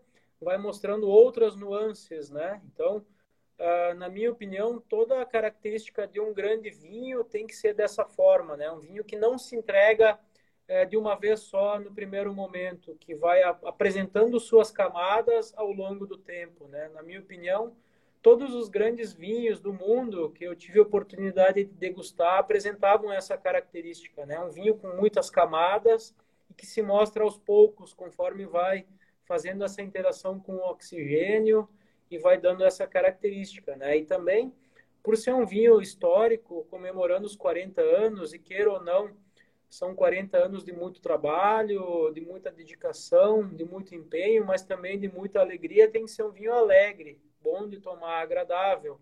Porque se não fosse uma trajetória de alegria, eu ia estar servindo um vinagre ácido, amargo, né? E não é o caso. É um vinho. Ele está alegre, ele tem que transmitir essa alegria às pessoas que, que querem consumir esse vinho também, né? Então, é isso que a gente busca, né? E também mostrar um pouco, né? Às vezes as pessoas não têm noção, né? Na, quando degustam um vinho, quando abrem um vinho, quando sacam a rolha da garrafa, colocam na taça, todo o trabalho que tem por trás até chegar aquele momento. Por né? trás. O cultivo da uva, quantas pessoas trabalharam, abriram mão de algo, de algo para ter esse vinho hoje da maneira com que ele está, né? desde o cultivo da planta, a, os desafios que se passaram até chegar esse momento, de escolher o momento certo da colheita, o processo de vinificação correto para tentar transmitir isso da melhor forma possível. Então, a ideia também é, é contar um pouco dessa história através desse vinho, mas também, por outro lado, a gente também entende que um vinho de qualidade tem que falar sozinho. Não precisa ter alguém para contar a história dele para dizer que é de qualidade. Ele tem que mostrar isso dentro da taça, né? Sim. Então também Sim. a ideia é tra trazer um pouco disso também, né? Sim, claro, porque na, na, maioria das vezes a gente abre uma garrafa sem saber, infelizmente, né? Não tem, não tem como saber todas as histórias por trás de todas as garrafas. Mas eu acho que a pessoa que ouviu pelo menos uma história alguma vez, eu acho que fica mais fácil ela entender que atrás de toda garrafa que ela abre tem uma história, né? Então, a gente começa a ter cuidado ao falar de um vinho, respeitar o produtor daquele vinho, né? Eu, eu tenho uma política aqui no meu Instagram, quando eu posto falando que gostei, é porque eu gostei. Quando eu não gostei de determinado vinho por algum motivo, eu não posto. É, eu acho que é simples assim. Eu acho que você não precisa sair falando mal, né, de coisas que a gente até não sabe direito, né? Você não sabe da missa o terço. Então, eu acho que é preferível não falar nada do que dar, do que ser desagradável e não, e não saber o que está falando, né? Eu acho que isso é, é muito, é, é muito até, sério, né, André? Até porque, assim, ninguém é obrigado a gostar de tudo, né? Cada pessoa tem um paladar diferente, cada pessoa tem um gosto diferente e no mundo do vinho ainda mais isso é muito mais explícito, né? Então as Sim. pessoas têm paladares, têm preferências, alguns agrada mais um estilo, outros outro. Então no mundo do vinho isso é muito categórico, né? As pessoas têm que utilizar a sua preferência quando degustam um vinho de acordo com as suas preferências. Para nós enólogos, Sim. nós somos Sim. obrigados a avaliar de maneira mais técnica. Né? Então, Sim. o enólogo, quando degusta vinho, sempre busca o perfil mais técnico, o que ele acha de características e, e, defeitos, se houverem, né? Mas em degustações mais informais, com, os, com amigos, realmente essa questão do gosto, gosto pessoal, uh, tem muito a ver, né? E prevalece muito. E a gente entende isso. Vai ter pessoas que, que o vinho vai agradar, vai ter pessoas que o vinho não vai agradar tanto. E, isso faz parte, né? Isso faz parte do, do contexto sim. do mundo Sim, sim. É, porque não é essa coisa do, do, certo e errado, né? Bater martelo, a pessoa pergunta, ah, mas esse vinho uh, combina com não sei o que lá o quê? Eu falei, olha, eu, eu sempre falo, olha, é claro, existem algumas, algumas dicas que a gente pode dar, tenta assim, tenta assado, mas no, no, no, no, frigir dos ovos, o gosto pessoal é que manda. Então a pessoa vai consumir aquele vinho com o que ela quiser, no momento que ela quiser, né? Na situação que ela bem entender. Ninguém pode falar com ela o contrário, né? Então é isso que você está falando aí. E, e essa, essa prerrogativa, esse direito, todo mundo tem, né? Agora, eu vou passar para o que era agora que a gente fale um pouco, senão a gente vai ficar aqui tanto. E eu quero que você fale um pouco da ABE, porque eu vou, eu vou começar com. Uma... Eu sei que as pessoas são loucas para saber disso, e eu sei que ser presidente da Associação Brasileira de Enologia, eu sei que é hoje o cargo mais bem pago do país. Não é isso mesmo, André? Olha, é, se, se, se, o pagamento for satisfação, alegria, é, é, situação de dever cumprido, assim, é o, é o, cargo mais bem pago do Brasil, porque eu faço hoje com muita alegria, com muita satisfação. Me dá muito orgulho. Uh, e eu não faço isso sozinho, eu tenho uma equipe muito boa da diretoria, dos associados, da Associação Brasileira de Inologia. Uh, eu sempre falo, é uma entidade hoje que tem mais de 45 anos. Hoje eu estou presidente, muitos me antecederam e outros virão, levando o nome do vinho brasileiro, do enólogo brasileiro através dessa entidade, né? E é muito prazeroso, é um trabalho voluntário que eu faço com muito gosto, com muita satisfação, que me dá muito prazer de estar é, envolvido no, no mundo do vinho, né? E de estar perto das pessoas que acreditam no vinho, assim como eu acredito, né? Então, Hoje, a Associação Brasileira de Enologia já é uma entidade consolidada no setor do vinho do Brasil e do mundo. É uma entidade já conhecida por várias outras instituições a nível de mundo. Né? Por exemplo, a semana passada, quando estava degustando em Madrid, num evento organizado pela União Espanhola de Catadores e Degustadores, que é outra entidade, a exemplo da ABE, é, em vários outros lugares do mundo, a Associação Brasileira de Enologia é conhecida, envia degustadores, envia amostras para participar de concursos internacionais. Temos a nossa Menina dos Olhos, que é a Avaliação Nacional de Vinhos, que esse ano vai estar na trigésima edição, vai ser a, a, avaliação de vinhos número 30, trigésima edição. Já? Então, sem dúvida, que espetáculo! Vai ser um evento vai ser um evento espetacular que vai marcar por ser a trigésima. Tivemos uma safra da uva espetacular que, sem dúvida, também vai marcar a trigésima avaliação nacional. Tenho degustado muitos vinhos em várias vinícolas ao redor do Brasil da safra 2022 e os vinhos estão fantásticos, espetaculares. Podem esperar 16 grandes vinhos para avaliação nacional que vai acontecer no dia 5 de novembro, é, em Bento Gonçalves, de maneira presencial e de maneira online também, através do seu kit dos 16 vinhos. Vai ser híbrida, vai ter kit, vai ter presencial. Um evento que estamos agora, no mês de junho, mais especificamente de 7 a 10 de junho, com o Brasil Wine Challenge, que é o maior concurso internacional de vinhos do Brasil, com mais de 20 países e estamos já com quase 900 amostras inscritas de quase 20 países ao redor do mundo. Acontece agora no início de junho, Nossa. o Brasil Wine Challenge, né? maior concurso internacional de vinhos do Brasil, organizado também pela Associação Brasileira de Enologia, né? com muito orgulho. Então, para nós, é um motivo de de muito trabalho e de muita satisfação de poder estar presidindo hoje essa entidade. O Brasil Wine Challenge, é, quem são os avaliadores? Só profissionais? Sim, o Brasil Wine Challenge, os avaliadores é, são compostos por enólogos, por formadores de opinião e jornalistas tá? de vários lugares do mundo. Temos convidados da Europa, da América Central, da América Latina, do Brasil. Uh, os amigos, colegas do Uruguai, do Chile, da Argentina serão uh, irão compor a avaliação do Brasil Wine Challenge. Como é um concurso internacional onde vem amostras de vários países do mundo, os avaliadores também, a exemplo da oportunidade que eu tive de ser avaliador a semana passada na Espanha, e virão outros de vários lugares do mundo, para serem avaliadores do Brasil Wine Challenge, que vai acontecer agora início de junho. Um espetáculo. espetáculo. Isso é importante, né? Porque você tem a perspectiva, ela, é, é, ela fica bem, é, é, fica mais, eu acho que fica tudo muito mais é mais é, eu não sei, eu não, a palavra não está não tá me vindo, porque se você tem pessoas de todos os países, eu acho que fica mais. Como é, como é que a gente fala assim quando não, não, ninguém puxa sardinha para ninguém? É... Fica, fica o, o, um, um, resultado representativo e sem é. nenhum tipo de influência interna, né? Exato.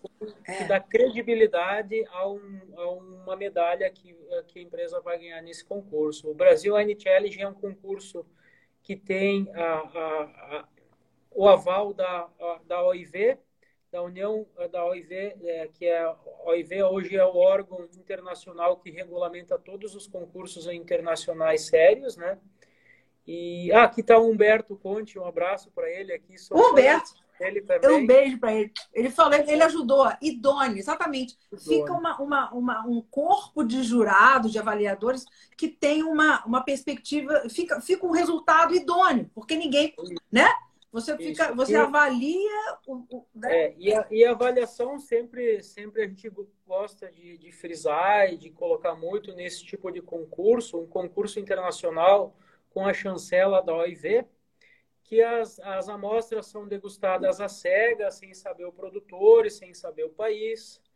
Uh, são degustadas por um grupo qualificado para esse, esse tipo de degustação, que já tem habilidade com esse tipo de degustação, e que todos os cuidados, como temperatura da amostra, uh, tratamento dos Sim. resultados, o tempo de degustação, o, todo o trabalho é feito de uma maneira muito profissional. Né? A gente sempre tem essa questão do Sim. profissionalismo dentro da Associação Brasileira de Enologia, da preocupação com esse resultado, que é muito importante, né? muito pertinente para poder dar credibilidade, para que quando a pessoa vai escolher o vinho e veja que né, em cima daquela garrafa tem o selo uh, do Brasil Wine Challenge vai ter a certeza que é um produto que já foi avaliado e que se recebeu aquela premiação é porque tem realmente qualidade para receber aquele selo.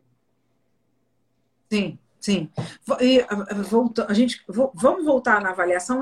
Existe também o concurso aqui no Brasil, outro importante que vocês fazem, que é o do espumante também, né?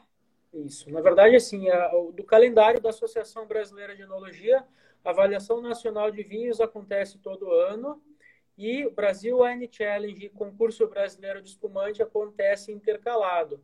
Esse ano teremos Brasil Wine Challenge, não teremos concurso do espumante brasileiro. Ah, não vai ter vem, o espumante.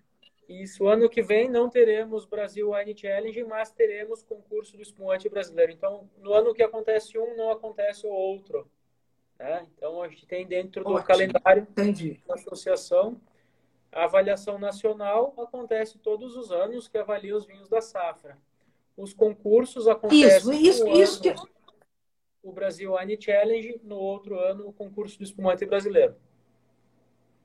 Eu isso que eu ia te pedir para esclarecer um pouquinho sobre a avaliação nacional, ela é sempre feita para você, porque vocês pegam os vinhos, é, são escolhidos os vinhos representativos, os mais representativos da safra daquele ano, não é isso?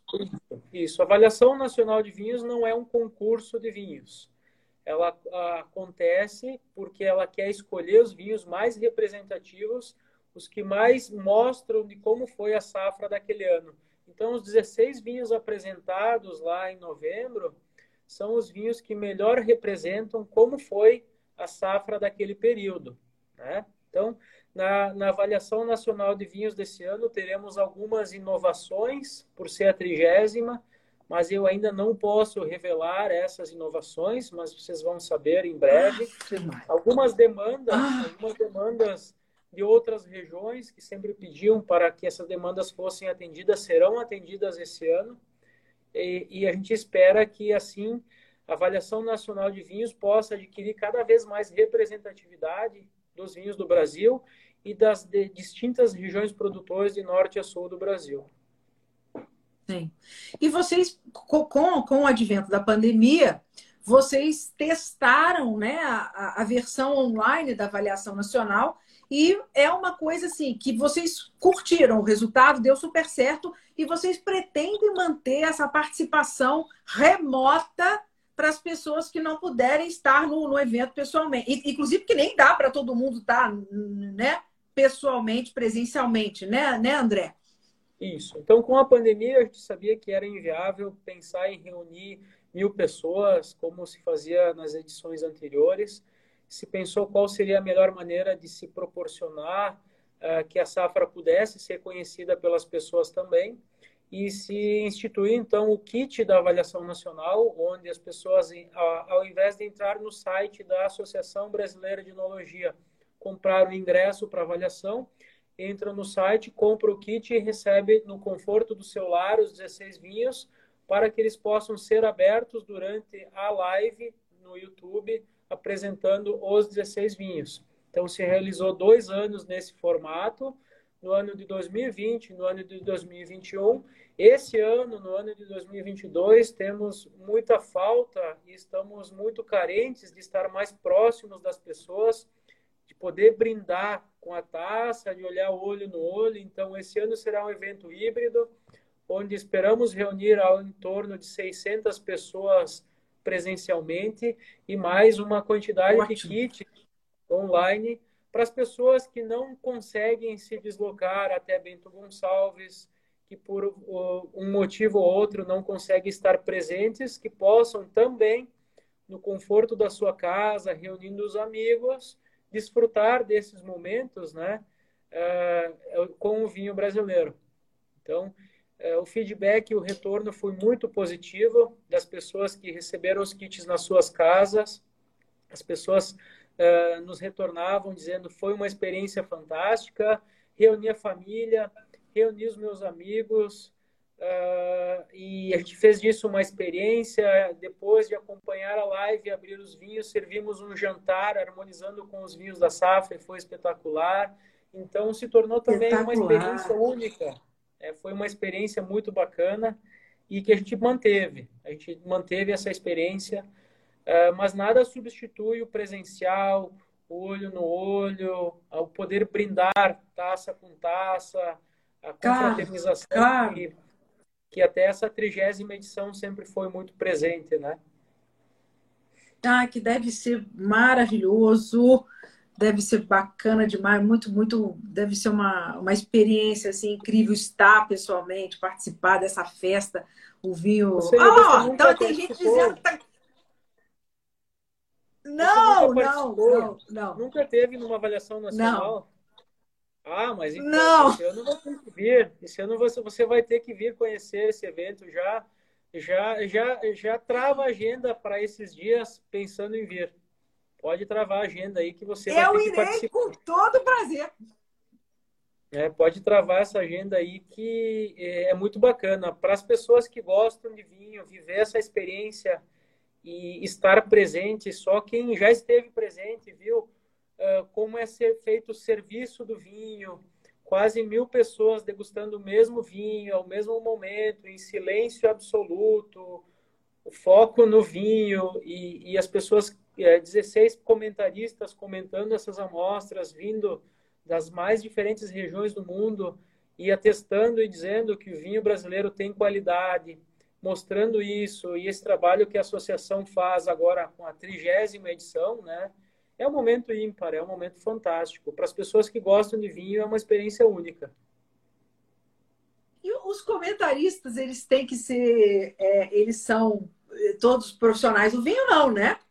Não, não, não. Já teve médicos, já teve jornalistas, já, já teve wine influencers, já teve uma série de pessoas aí que comentaram os vinhos, né? Então sempre é muito bacana. Cada um é que cada um traz um é, o approach é muito diferente, né? Da pessoa que só do enófilo pro, pro profissional, né? Então é bem legal ver essa como, uma pessoa faz uma leitura do vinho sem ser profissional, né? É, é, bem legal, né? É, o vinho, o vinho tem muito disso, né? Não por estar lá, por precisar comentar o vinho, que precisa ser um comentário profissional. Muito pelo contrário, a gente, o vinho está muito atrelado à questão mais passional, né? Então, é um comentário mais que leva em conta não a questão técnica ou a questão mais, digamos, uh, técnica do vinho, mas que traz muito a questão da emoção do momento, do que ah, aquele vinho sim. lembra para aquela pessoa, e com quem aquela pessoa gostaria de degustar aquele vinho depois que o vinho estiver pronto, sabe? Então essa questão passional sim. às vezes prevalece muito realmente sobre a questão técnica, né? Sim. E no caso das amostras, das, de, dentre as 16 amostras, uh, você tem vários. Você tem brancos, rosés, você tem tintos, tem espumante também, tem todo. Tem, tem, tem vinho de, de fortificado e colheita tardia também. Tem de tudo um pouco? Então, dentro do regulamento da avaliação nacional de vinhos, já está pré-definido quais são as categorias, né? Temos eh, vinhos bases de espumante, que serão futuros espumantes, vinhos base, vinhos que originarão okay. espumantes. Temos um vinho Sim. rosé, temos um vinho tinto jovem, temos dois vinhos brancos aromáticos e mais, uh, mais dois vinhos brancos tranquilos. E temos mais vinhos tintos tradicionais, desde vinhos varietais até vinhos de corte de uvas, né? Não tem a categoria vinhos fortificados, porque não são representativos, não teria um número representativo para essa categoria. Para entrar como categoria, né? Uhum. Vários estilos de vinhos. Como a ideia é mostrar algo representativo da safra, eles têm que traduzir um pouco em relação à quantidade que é produzida desses vinhos no Brasil. Né? Então, por isso que claro. são os vinhos mais representativos dentro dessas categorias. Né? Certo. André, com relação à BE, eu queria te fazer uma pergunta com relação à, repre... representatividade, né? representatividade da ABE no Brasil na questão de atuação em outras regiões do Brasil que, que, produzem vinho fora do Rio Grande do Sul. Porque chama a atenção que a diretoria né, da ABE ela, eu não sei se toda ela ou a sua grande maioria são de enólogos do Rio Grande do Sul, não é isso? Sim, sim. O que, que acontece? Como é que fica isso, a, part... a participação dos enólogos de outras regiões? Sim. A gente tem dentro da atual diretoria uma diretoria composta pela sua maioria de diretores que vivem é, da região da Serra Gaúcha ou na região tradicional produtora. Por que, que hoje se escolheu essa composição? Porque a gente tem reuniões semanais. Toda segunda-feira à noite, a diretoria da ABS reúne para tratar dos assuntos pertinentes à entidade. É, então, ficaria um pouco complicado diretores de outros estados, de outras regiões, para efetivar essa participação. No entanto, dentro da atual diretoria, nós elegemos também diretores regionais nos principais polos produtores. Então, temos os diretores efetivos que participam das, das reuniões e temos também diretores regionais. Temos dois diretores na campanha gaúcha, mais dois uh, diretores na região de Santa Catarina. Também nomeamos uh, uh, um ou dois diretores da região mais recente produ produtora, né, do, do sul de Minas, da região da dupla poda, temos representantes que são associados que chamamos de diretores regionais. Né? No entanto, a maior parte da diretoria, sim, se compõe da, dos enólogos que vivem aqui em Bento Gonçalves e nas cidades do seu entorno. Né? Uh, o que nada impede né, de, dessa interação, como a associação é brasileira de enologia, ela não é nem gaúcha nem sulista, ela engloba associados, temos associados de todo o Brasil. Né? Obviamente que, como mais de 90% da região produtora se concentra aqui no Rio Grande do Sul, a grande maioria dos associados é realmente daqui da, da, do Rio Grande do Sul, né? Mas a gente tem como desafio dentro da entidade buscar cada vez mais essa questão da representatividade. E além disso, né, a BE tem dentro das suas atividades várias outras ações, né, em prol do enólogo brasileiro. A Associação Brasileira de Enologia faz fóruns, faz degustações temáticas mensais, né, com temáticas diferentes, seja de estilos de vinhos, de estilos de produtos. Então, um dos focos principais da Associação Brasileira de Enologia é essa questão uh, da, da, difusão do conhecimento enológico para o associado. É trazer o que tem de melhor no mundo, né, para que esse conhecimento seja difundido dentro do setor. É trazer inovação, tecnologia e conhecimento. Claro, porque aí to, o país todo cresce, né? Dentro do, do, do, do do setor do vinho, né? Se todos se ajudarem, né? O, o Brasil. Agora, falando um pouco do, da questão do, do e, com relação ao consumidor brasileiro, né? Como é que você viu a, a, você você está nesse ramo há muitos anos, aí temos a pandemia e aí parece que houve assim um, as pessoas acordaram um pouco mais para o vinho brasileiro durante a pandemia. Como é que você vê a relação do consumidor brasileiro com o vinho e o que, que vocês, enólogos, Associação Brasileira, pode fazer ou pretende ou está vendo de evolução nesse, nesse, nesse, nesse setor né, da, da relação do consumo do vinho pelo brasileiro. E quando eu falo em consumo de vinho pelo brasileiro, eu estou falando de vinho em geral, né? A gente pode até é, é, é, escalonar isso aí, porque a relação do brasileiro com o vinho não é só uma relação específica com o vinho nacional em si, mas é uma relação pequena com o vinho no geral, né? Então, como é que é isso? Como é que a Associação Brasileira vê isso e consegue trabalhar para melhorar isso aí no Brasil? É, o papel fundamental da Associação Brasileira de Enologia está focado no profissional, no enólogo. A Associação Brasileira de Enologia entende que, a, a, através desse, desse período de existência da associação, ao longo desses mais de 45 anos, tem trabalhado na, na, na profissionalização, no, na busca de informação, na busca de tecnologia para o profissional enólogo, e isso acaba se transmitindo, esse aumento de tecnologia, de qualificação, acaba sendo transmitido ao aumento da qualidade do vinho brasileiro também.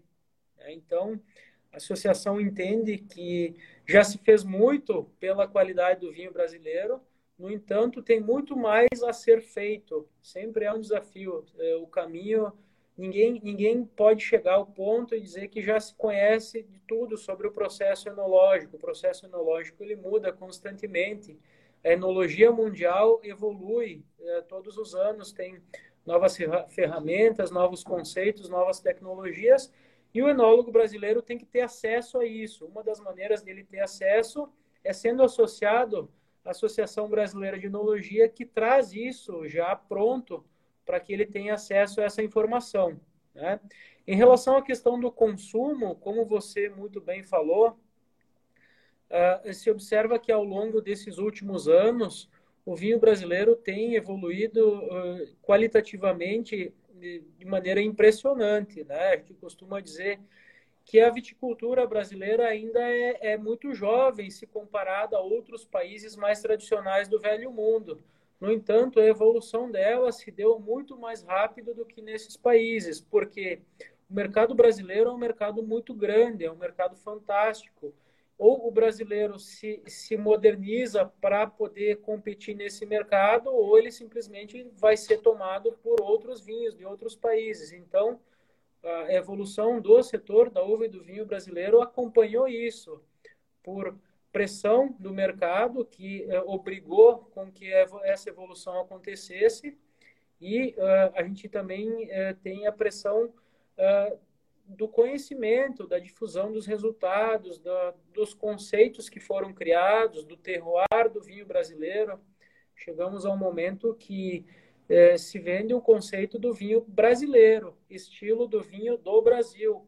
Não precisamos mais copiar estilos de outros lugares do mundo, seja do Novo Mundo ou do Velho Mundo. Temos o nosso vinho com as nossas particularidades, com a nossa qualidade, com o nosso estilo, que é bom, que é reconhecido, que ganha prêmios internacionais, que na semana passada, na Espanha, em Madrid, no maior concurso da Espanha, teve um vinho com mais de 93 pontos, brasileiro, onde jurados de vários lugares no mundo, quando um vinho ganha essa nota, a levantam e batem palmas para o vinho. Um vinho brasileiro conseguiu isso, né? Então, Fantástico. independente de rótulos, independente de conceitos, de opiniões de determinadas pessoas que dão opiniões e falam, às vezes sem saber tudo o que acontece com o vinho brasileiro. Para mim, a verdade está dentro da taça, dentro da garrafa.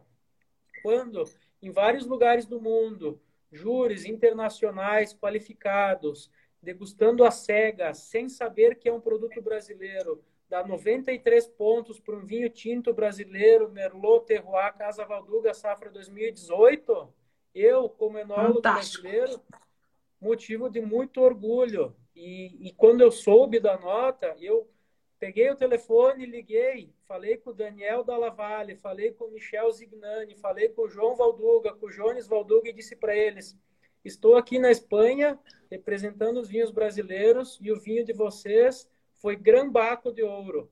Né? Então, motivo ah. de muito orgulho para eles e para toda a enologia e para todo o setor do vinho brasileiro, né? Isso é muito bom. Fantástico.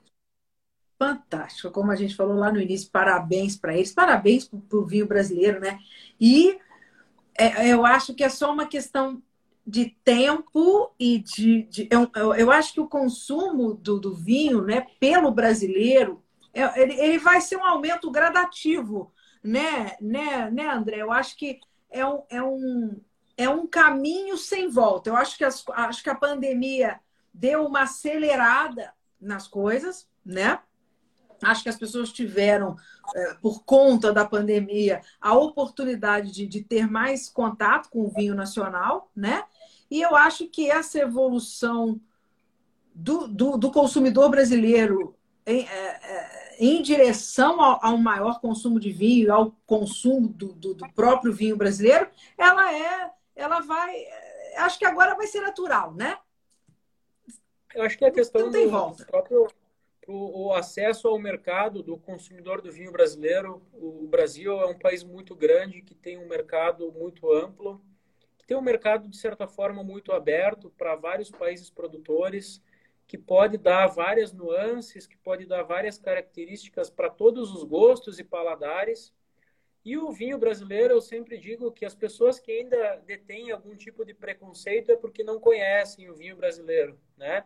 O vinho brasileiro já chegou num patamar e eu sempre utilizo muito essa expressão e às vezes sou criticado é, por causa disso, mas eu acho que o vinho brasileiro chegou num ponto que não precisa provar mais nada para o consumidor brasileiro. Ele já provou para o mundo inteiro que tem qualidade. Quem o brasileiro que ainda não reconhece essa qualidade, infelizmente ele está perdendo a oportunidade de ver um produto que é feito no país dele, que tem qualidade, que essa qualidade já foi atestada pelo mundo todo, seja em concursos, seja em mercados internacionais, onde várias empresas brasileiras já exportam grandes volumes, com grande qualidade, com grande aceitação nesses países, né? Então, o vinho brasileiro já não precisa provar sua qualidade para mais ninguém no mundo, muito menos para o público brasileiro, que deveria, sim, é, reconhecer isso e, sim, levar a bandeira e, com muito orgulho, dizer: o vinho brasileiro tem qualidade, sim, e eu consumo vinho brasileiro e eu gosto do produto que é feito pelo meu país, né? Então, isso eu acho que é uma coisa sim. muito bacana. Sim. Eu praticamente tem dois anos que eu só tomo vinho nacional, eu nem sei mais como é que tem o gosto dos vinhos. Sabe, sabe né, que é um tema. É impressionante. É, uma, é um tema bastante polêmico. Eu sempre digo e, e sempre repito: hoje sou presidente da Associação Brasileira de Enologia, mas o meu vinho não tem bandeira, não tem país. Eu sou partidário do bom vinho, seja ele feito onde for, no Brasil ou em qualquer outro Com país. Certeza. O vinho é bom se o vinho é genuíno, se o vinho transmite algo uh, daquela região, daquele país, e, e, que se isso me agrada, eu sou partidário do bom vinho, independente de onde ele é feito. Com certeza, com certeza, concordo. O negócio é tomar vinho, e eu acho que é isso. Acho que, acho que o brasileiro tem que é, aprender a, a, a tomar o vinho como alimento, como é tomado na Europa todo dia, durante a refeição. Não é essa coisa de, ah, eu estou, eu estou ingerindo algo. Você acha também que a, a legislação, a parte toda burocrática no Brasil, ela, ela vai, vai chegar uma hora a ajudar nesse sentido? diminuição de impostos, até mesmo a taxa, a, a, aquela coisa de classificar o vinho como alimento, que ajudaria bastante. Você acha que esse lado também é importante? A gente vai chegar lá, André? Eu, eu não sei, eu não sou um tanto quanto cético em relação a quando a gente depende de, de fatores que são alheios à nossa vontade, à vontade do setor, né? E, infelizmente, eu acho que a gente precisa evoluir muito no Brasil, no âmbito político, e aí fica um pouco complicado a, a depender desses fatores para galgar mercados e para chegar a, ao ponto onde o vinho brasileiro precisa chegar. Então, eu sou um pouco mais cético e um pouco mais prático. Eu digo que uh, os desafios a serem superados são um pouco maiores em relação a outros países produtores, são. No entanto, eu não espero nada a, a, muito além disso, nenhuma facilidade que possa vir além disso. Então, eu acho que o setor da uva e do vinho do Brasil, ao longo da sua trajetória, já superou muitos desafios e vai ter que superar esses uh, uh, de acordo com as suas características e com os seus próprios meios, com o seu próprio mérito, sem depender de nenhum tipo de, de, de nenhum tipo, digamos assim, uh, que eu possa dizer de, uh, da, da, palavra, de um, nenhum tipo de, de, favorecimento além daquilo né, que ele já tem. O vinho brasileiro não, não precisa de nenhum tipo de favorecimento. Eu acho que só pelo trabalho bem feito do setor, dos profissionais envolvidos e das pessoas que trabalham no vinho brasileiro, ele vai chegar a esse resultado. Eu não espero nada uh, além fora disso, até porque a gente já está um pouco calejado. Quem vive no setor que nem eu, há mais de 20 anos, sempre quando a gente espera algo que é alheio à nossa vontade, a gente acaba não recebendo, a gente tem que procurar outros meios, né, para chegar a, a, aonde a gente imagina que a gente precise chegar, né? Então, uh, eu essa questão do vinho alimento e de tudo que envolve isso, né? Acho que o vinho está é, tá atrelado muito às pessoas, né? Uh, a gente sempre fala, né, tem o famoso ditado, né, que ninguém fez amigos bebendo leite, mas bebendo vinho, muitas amizades se têm ao redor do mundo. Então, o vinho tem esse poder de agregar as pessoas, de fazer com que as pessoas possam se unir em torno de uma taça de vinho. E, o vinho está atrelado muito à questão dos bons momentos que as pessoas vivem, né? Uh, o vinho está muito ligado a isso, né? Os bons momentos, isso acho que é o mais importante dessa bebida, né? Se abre muito vinho para comemorar, se abre muito vinho para lembrar de bons momentos, e é bom que essa bebida está atrelada aos bons momentos das pessoas, né? Isso marca, isso sim. é uma bebida importante, né? Sim, sim. André, só para te deixar embora, fala para o pessoal que está aqui é, é, como é que as pessoas podem adquirir os seus vinhos. Tem promoção para o Dia das Mães agora? As mamães ainda, tem, ainda podem comprar vinho da, da Dom Afonso agora para o final de semana? Tem, tem promoção lá no site da Dom Afonso. A Dom Afonso tem vários parceiros que vendem seus produtos ao redor de todo o Brasil. Para os lugares que ainda não têm parceria, entrando no site da Dom Afonso, www.domafonso.com.br, Dom com N de navio, Afonso com dois Fs de França. Uh, tem todo, todo o portfólio da Dom Afonso está lá. Você pode Uh, também nas nossas redes sociais, no Instagram da Dom Afonso, no Facebook da Dom Afonso. Curtam, compartilhem, acompanhem o nosso dia a dia do nosso trabalho, um pouco da, da, do nosso dia a dia está lá no Instagram. E vocês podem adquirir lá no site, receber em casa. Tem promoção dos dia, do Dia das Mães, com um brinde surpresa especial. Uh, e está é, sempre disponível lá nas redes sociais, na Dom Afonso. Eu, de vez em quando, também entro lá, participo, troco ideia com os clientes. Gosto muito dessa interação.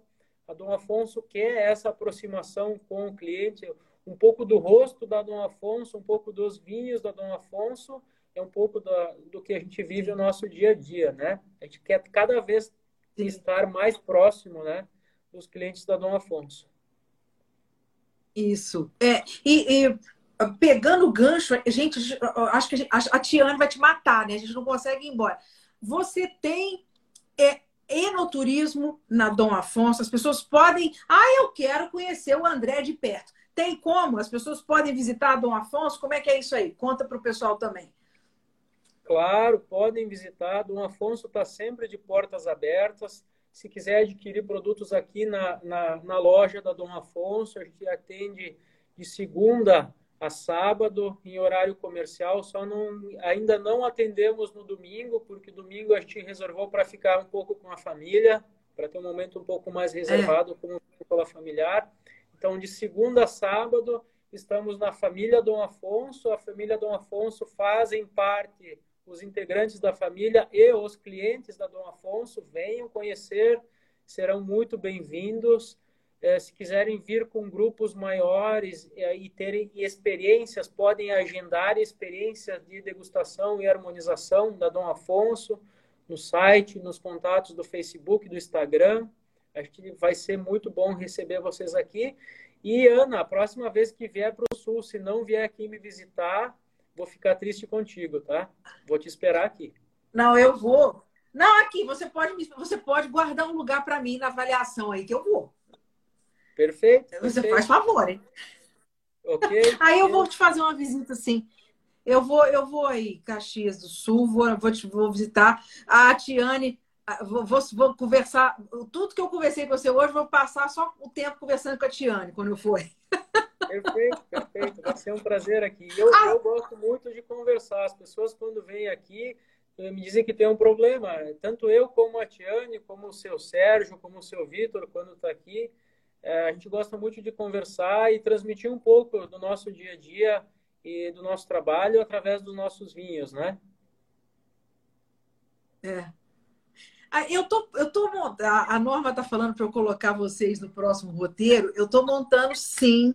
É, eu vou dar um spoiler, um novo roteiro para o Rio Grande do Sul. Inclusive vai ser é, a caravana será logo na semana seguinte a avaliação nacional. Então, eu pretendo ir antes, vou, vou participar da avaliação e depois eu acompanho o grupo. Para eu colocar Caxias do Sul, é, me, me, lembra aí, quais vinícolas estão próximos de você, de você aí, que, junto com você, pertinho? Tem, tem muitas vinícolas aqui próximas, é, tanto em Caxias do Sul como em Flores da Cunha, em Bento Gonçalves. Caxias do Sul está a 40 quilômetros de Bento Gonçalves, a 15 quilômetros de Florianópolis. 40. Isso. Tá. Então é tudo muito perto aqui. Se você precisar ajuda para montar o seu roteiro, por favor, fique à vontade para me pedir indicações, vinícolas. Com o maior prazer eu posso te, te dar algumas indicações de lugares que são imperdíveis aqui na região, que valem muito a pena visitar não só vinícolas, mas também outras experiências muito bacanas que tem aqui ligadas ao mundo do vinho, que vale a pena conhecer na parte da gastronomia, eh, na parte da, do turismo de experiências, paisagens fantásticas que a gente tem aqui, roteiros já consolidados, hotéis muito bucólicos, dia... muito particulares, é... que vale muito a pena conhecer. Vale muito a pena. E, e, aquele dia mesmo que a gente se conheceu, a gente se conheceu no Adolorata fantástico, né? Uma experiência única. Muito, muito bacana o lugar única. lá. A gastronomia é fantástica. O, o, o, o Caxias está mais próximo a Alto Feliz? Está mais próximo a Alto Feliz. Na verdade, de Caxias até a Alto Feliz, mais especificamente até a Donguerino, que é o ponto de referência da, de Alto Feliz, lá isso, isso. entusiasta e fã do trabalho lá do seu Oswaldo, né, da, da, família deles também. Ah, amo, é, eu amo estar, aquela família. É. Deve estar a uns 20 quilômetros daqui. Então, então eu já, eu já, eu já, eu já botei vocês no roteiro. Eu vou, eu vou falar contigo depois vai ser, vai ser tranquilo. Eu vou, vou botar o grupo aí. Nós vamos, nós vamos visitar a Dom Afonso. Pode ter um certeza. Prazer. Vai ser um prazer receber tá? vocês aqui. Ótimo, vai ser ótimo. O povo vai adorar. André, eu, eu não sei como te agradecer. Muito obrigado, obrigado pelo Alvarinho, obrigada pelo Rebo. É, você, pelo amor de Deus, você me conta o nome que vocês vão dar para ele, mostra para mim, mostra o, o rótulo você podia ter autografado esse, hein? Eu também fui boa, mas podia ter te pedido. Mas no próximo, quando você vier aqui conhecer a vinícola, a sua garrafa autografada com uma dedicatória vai estar aqui guardada, tá? Eu prometo. Combinado. Combinado. Tá ótimo. Aqui, muito obrigada. Uma boa noite. Um grande beijo para a Tiane, para os seus meninos. E um, um último, um último uh, dá, dá, se despeça aqui do pessoal que está nos vendo aqui até agora. Ok, perfeito. Então, eu que agradeço a oportunidade de estar aqui, falar um pouquinho da nossa história, da nossa trajetória, um pouco dos nossos vinhos, um pouco do, da Associação Brasileira de Enologia, do nosso propósito, daquilo que a gente faz, daquilo que a gente busca. É um prazer estar aqui. Contem comigo. Se tiverem oportunidade de vir para os eventos da ABE, não percam, porque todos eles são eventos fantásticos. Se tiverem oportunidade de conhecer um pouco mais sobre os vinhos brasileiros também, por favor, conheçam, divulgam. Uh, sobre os vinhos da Dom Afonso, uh, sigam o nosso Instagram e conheçam um pouco do dia a dia da vinícola, conheçam os produtos da Dom Afonso, que são um pouco da nossa história em formato líquido. Né? Eu sempre costumo utilizar esse termo. Uh, a gente está muito contente em poder proporcionar esses bons momentos aos nossos amigos e aos nossos clientes. A Dom Afonso nasceu assim, a Dom Afonso nasceu uh, produzindo vinhos para si mesmo e vendendo o excedente para os amigos. O que acontece é que cada ano que passa, ao longo desses 40 anos, temos mais amigos. Então, isso que é sempre bom. Exato. Esse é o nosso propósito. Né, Ana? Mais uma vez, obrigado por tudo. E saúde, um brinde aos vinhos brasileiros. Peraí, deixa eu colocar um, um brinde. Eu, eu, a sua, os seus amigos, o rol de amigos só aumenta. A filosofia é a mesma, né, André? Isso, desde o início. Desde o nono Afonso, ele sempre fez vinho para o consumo e para vender para os amigos. A gente continua assim. Saúde. Espetáculo. Saúde, meu querido. Um grande prazer, um grande prazer falar com você. Muito obrigada. Sucesso cada vez mais para você, seus meninos, sua família toda aí. Um grande beijo para a Tiana e grande beijo para você. E a gente que a gente se encontre em breve. Obrigado, da mesma forma. Até breve. Tchau, tchau. Um beijo. Boa noite, gente. Muito obrigada pela companhia. Até a próxima. Obrigada, André. Um beijo.